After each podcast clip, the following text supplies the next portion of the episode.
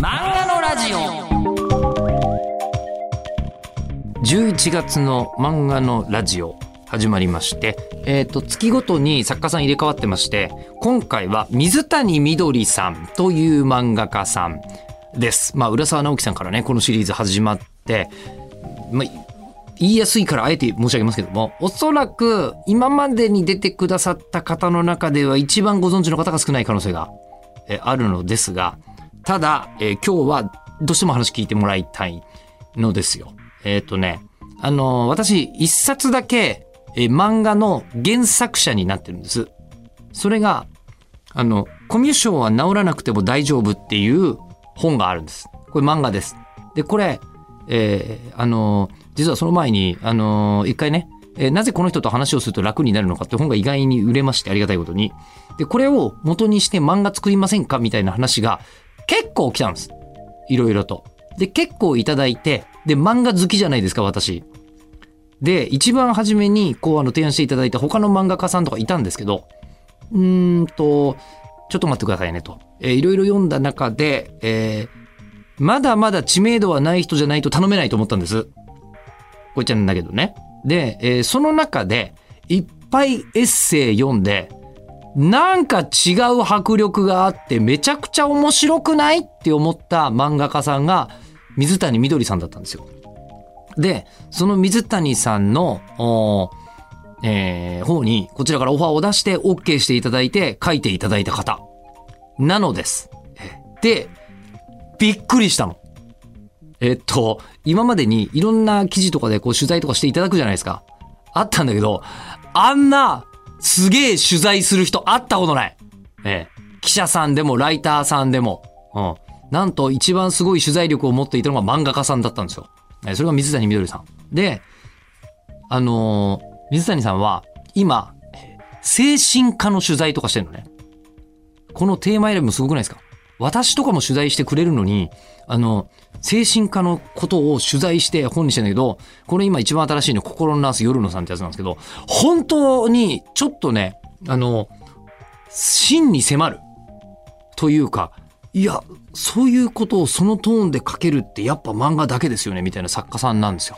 で、その水谷さんの本人が気づいていない、えーうっすらとした狂気みたいなのがありますね。えー今地上波で使えないことを私使ってますけど、えーうっすらと、うっすらとしたこれを今日は感じていただきたいということで、まずは、えー第1回水谷みどりさんスタートです。どうぞ。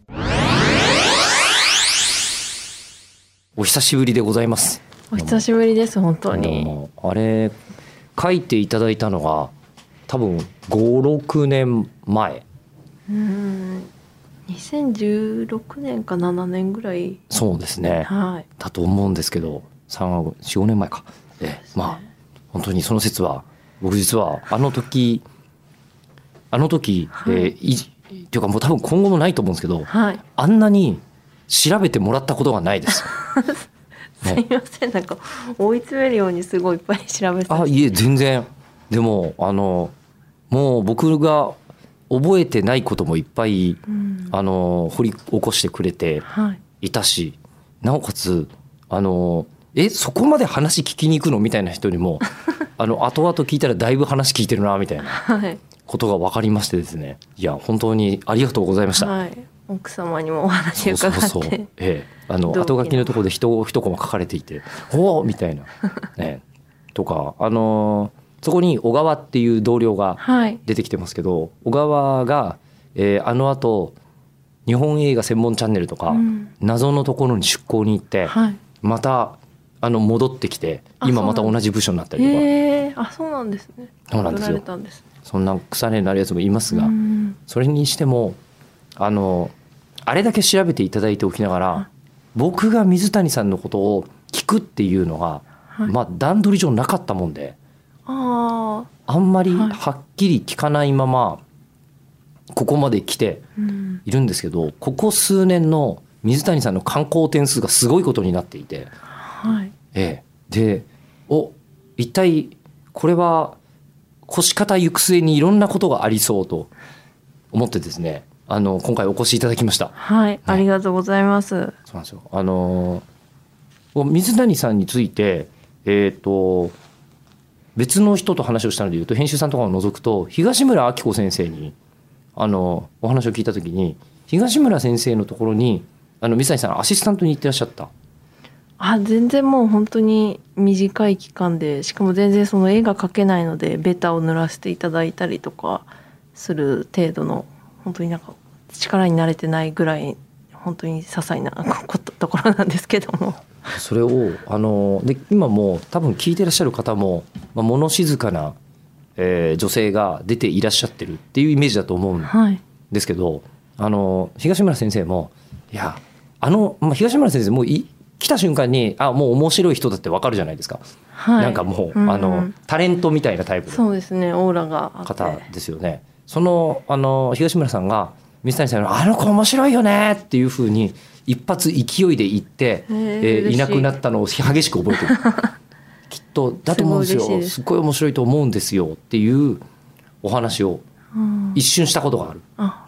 のですがあの水谷さんがそもそもなんで、えっと僕の漫画を描いてくださったかというと、えーはい。僕は漫画をもともと読むのがすごく好きで、うん。でいっぱい読んでいる中にまだそんなに冊数重ねてらっしゃらない頃ですよね。多分。そうですね。最初の方でですね。研修医のはい。コミックエッセイそうですね。研修医のコミックエッセイ2冊とナースものももう書いてらっしゃいましたかね。そうですね、ぐらいの頃に、うんあのうちの娘がまだだから小学生か。小学生だった時にはい。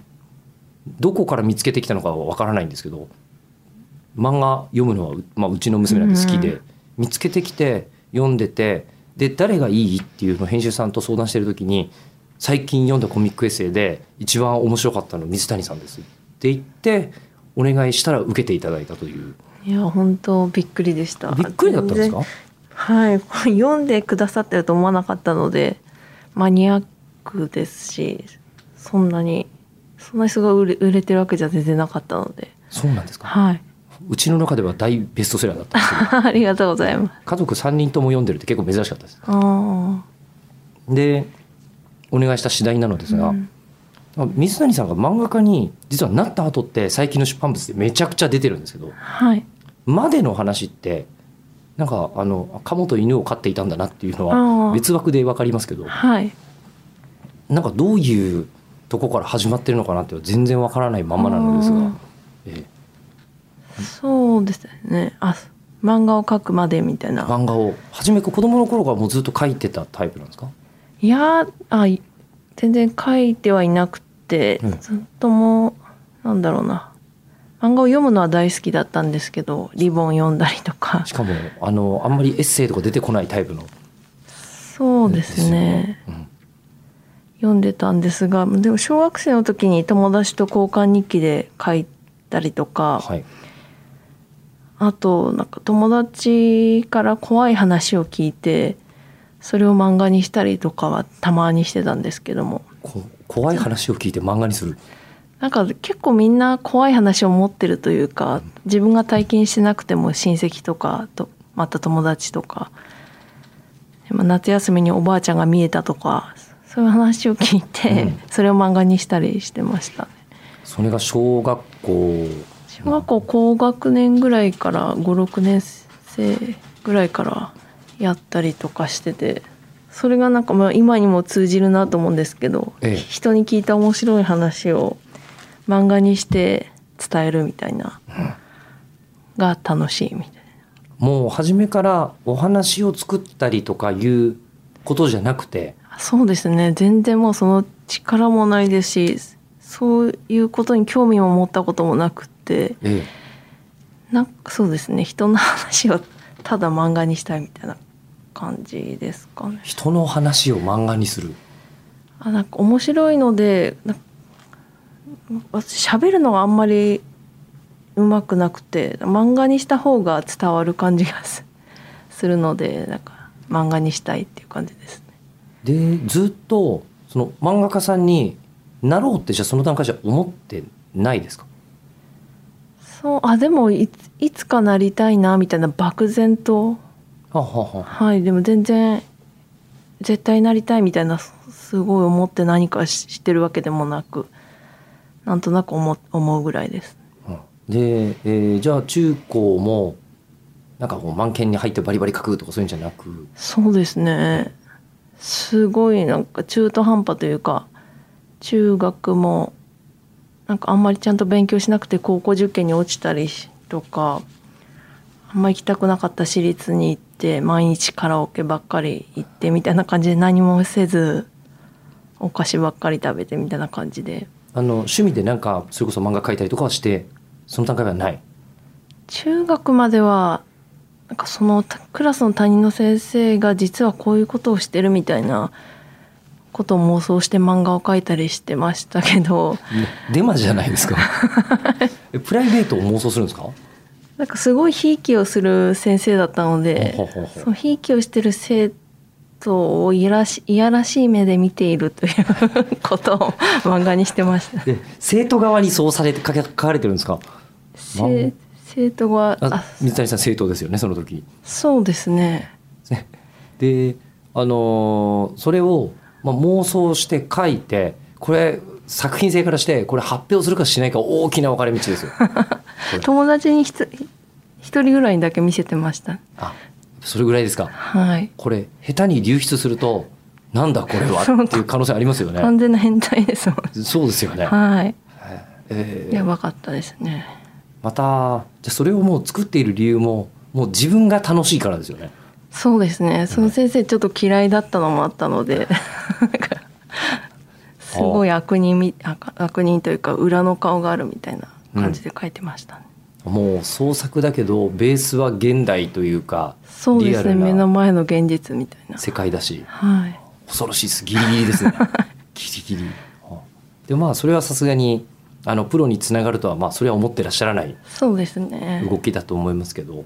で高校は書いてなくてですか？書いてないと思います。本当に何にもしないですね。はい。カラオケとお菓子しか覚えてないぐらい。カラオケとお菓子、あと学校がすごい厳しかったので。あそうなんですか、はい。うん、だけどカラオケは行っても大丈夫みたいな。あそうですね。お終われば大丈夫あ終わりあ。も学校の中が厳しい。そうですね。ルーズルーズソックスダメとあかスカート長くしないとダメとはあはかあはブラック校則みたいな今で言うとあうん。ありましたね。あってで高校のあのこう卒業みたいなことになるともう、まあ、進路考えますよねうん。そのその時に漫画家さんもあったってことですか？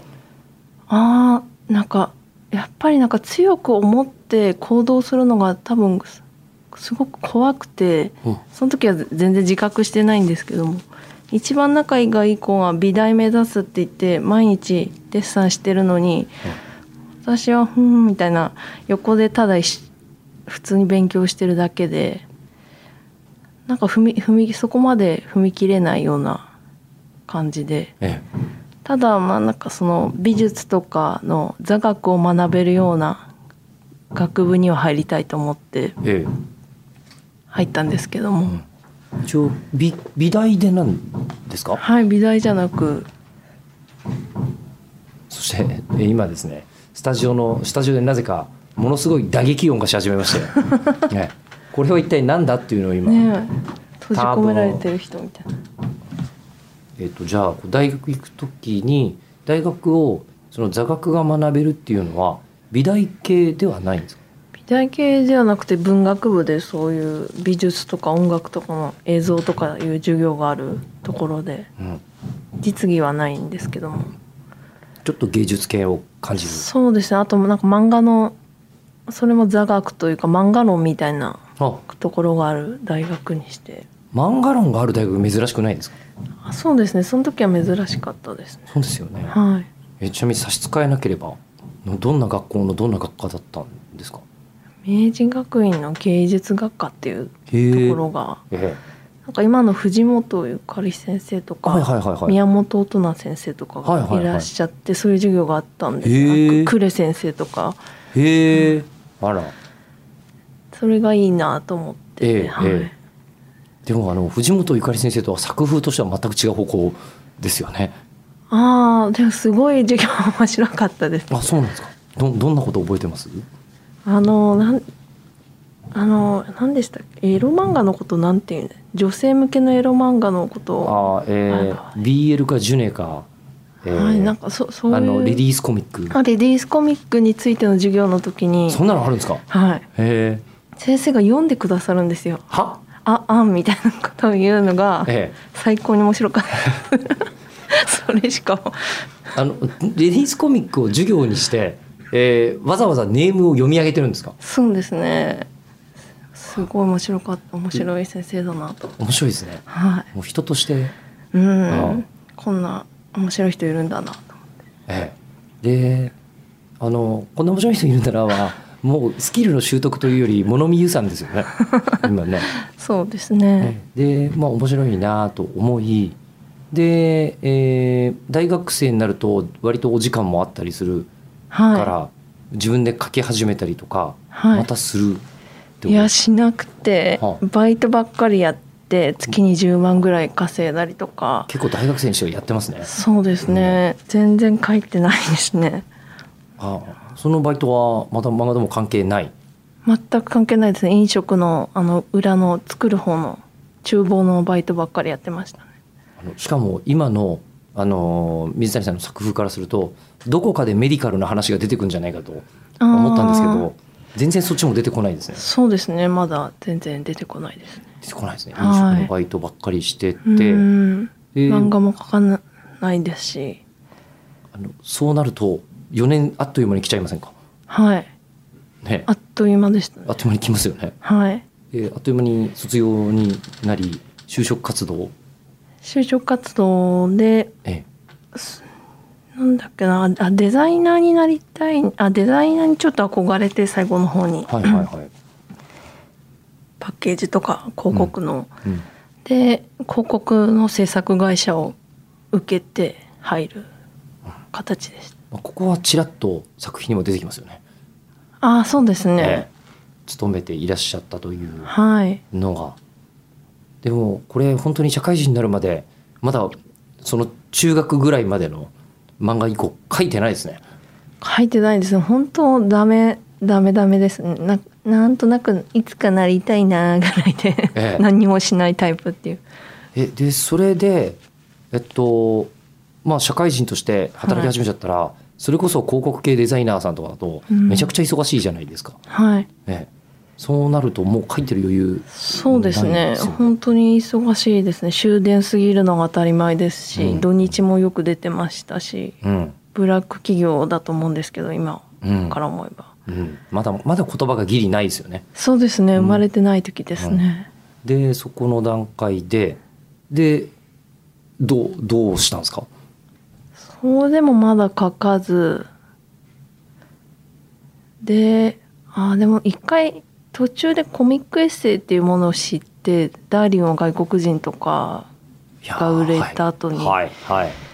でコミックエッセイのコンクールがあると知ってこれなら絵が下手でも大丈夫かなとか思って1回か2回あ自分のカモを実家で飼ってたのでそれを書いて送ったりはしました。けどもその12回ですね。あれ？それってもうあのー賞に通ってるんじゃないですか？コミックエッセイの2013年ですよコミックエッセイプチ大賞ですよね。はい。あこの前にあさらに前に。はい。12回送りました。でだいぶ前に。送ってますけどなんか本気度はこれに受かんなかったらもう地元に帰んなきゃみたいな感じでもない。そうですね。ですよね、はい。えもうこれ受賞した時もそんなにあれでしたね。なんかあの消えるフリクションで書いて送ったりしてたんで 本当そんな人いないって思いました。本当えそうですよね。適当で。フリフリクション。あのまだそれこそプロに会って書き方習うとかいうことでもないし、そうですね。漫画というのはとりあえずコマが割って、うん。絵と文字があれば漫画でやろうみたいなそうですね。状態。消えるからちょうどいいわ みたいな感じで。だけどあの、まあ、まあコミックエッセイ大賞を受賞されて、でそうなるとあれあ弟さんが研修医さんなんでしたっけ？あそうですね。そうねいう医療に興味を持ったのはそれが結構大きくて、はいはいはい、弟が研修医になって、うん。変な患者さんの話を聞くのが面白くてうん。あとなんかそのお酒を飲んでないって言ってごまかす人とか,、うんなんか医学生の時に検体を希望する人との食事会が交流会があるらしいんですけどもなんかシュールなんですけど検体希望者と医学生の。それは確かにかなりシュールですね。そうですね。なんか検体へのイメージを明るくするため。けんイメージを明るくするために会食するですよね。はあイメージイメージを明るくする。次会う時に。次会う時には亡骸の可能性があるわけですよはい。なんかその交流会で出されるお菓子が人形焼きらしい。そういうの聞いて面白いなと思って。面白いですね。え。勝手に書いて応募して。ええ。それがその時研修医のテーマのエッセイ漫画がなかったので、えうん。テーマ的にいいっていうことではい。賞をいただいて書籍化になりました。結構ここまでのところ強い決意みたいなのとかはまだ登場してないですね。そうですね。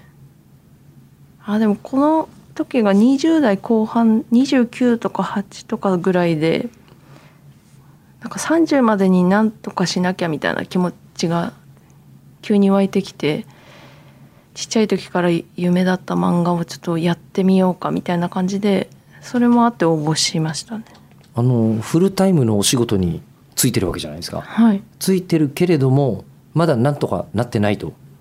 そうですねうんなんかどなんかそのこ広告という仕事がだんだん辛くなってきたみたいなのもちょっとあったかもしれないですね。それはちょっとエッセイに出ていらっしゃいましたよあね。そうでしたっけ？はい。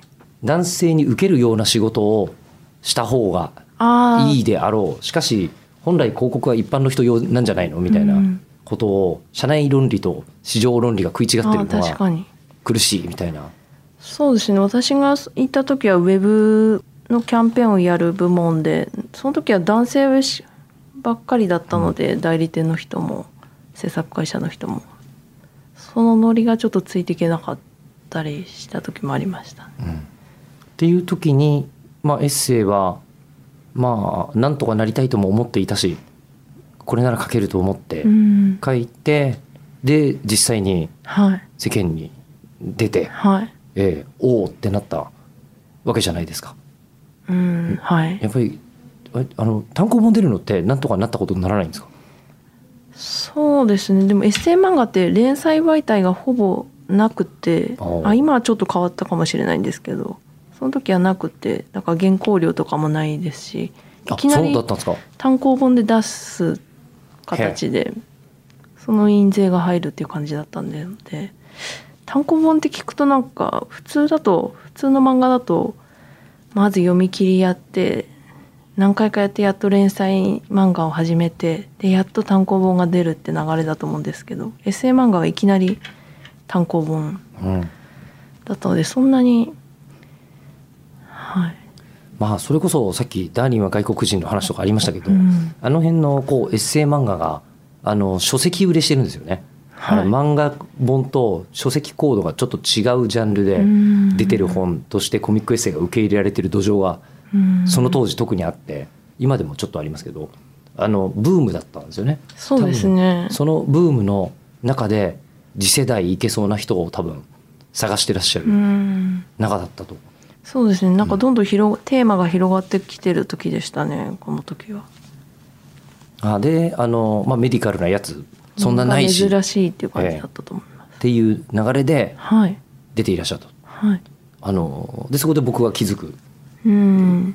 わけですけどはい。あのそこでそれこそ東村先生のあのところでお手伝いアシスタントっはい。ておっしゃってましたけどそれはどこでそういうことになるんですか？こうそういう感じじゃないですよね。そうですよね。それは私の友達が東村先生の担当になったんですよね。友達が。あ友達が編集者になってはあはあ。で先生の担当になってえで「タラレバ娘」が始まって、えはいはい。その時本当にちょうど323でなんかその婚活もしてておすごい思い悩んでたのでうん。瞑想して結婚相談所に入ってなんか70人ぐらいと会ったりそれもめちゃくちゃ頑張ってる時。にそれもまるっと作品になっています 実は。あそうでしたよね、拝読しました。なわ忘れてるんですか？自分で漫画にしたこと。をなんか漫画にすると達成感があって結構忘れちゃうんですね。何を。そうなんですか？はい。はあ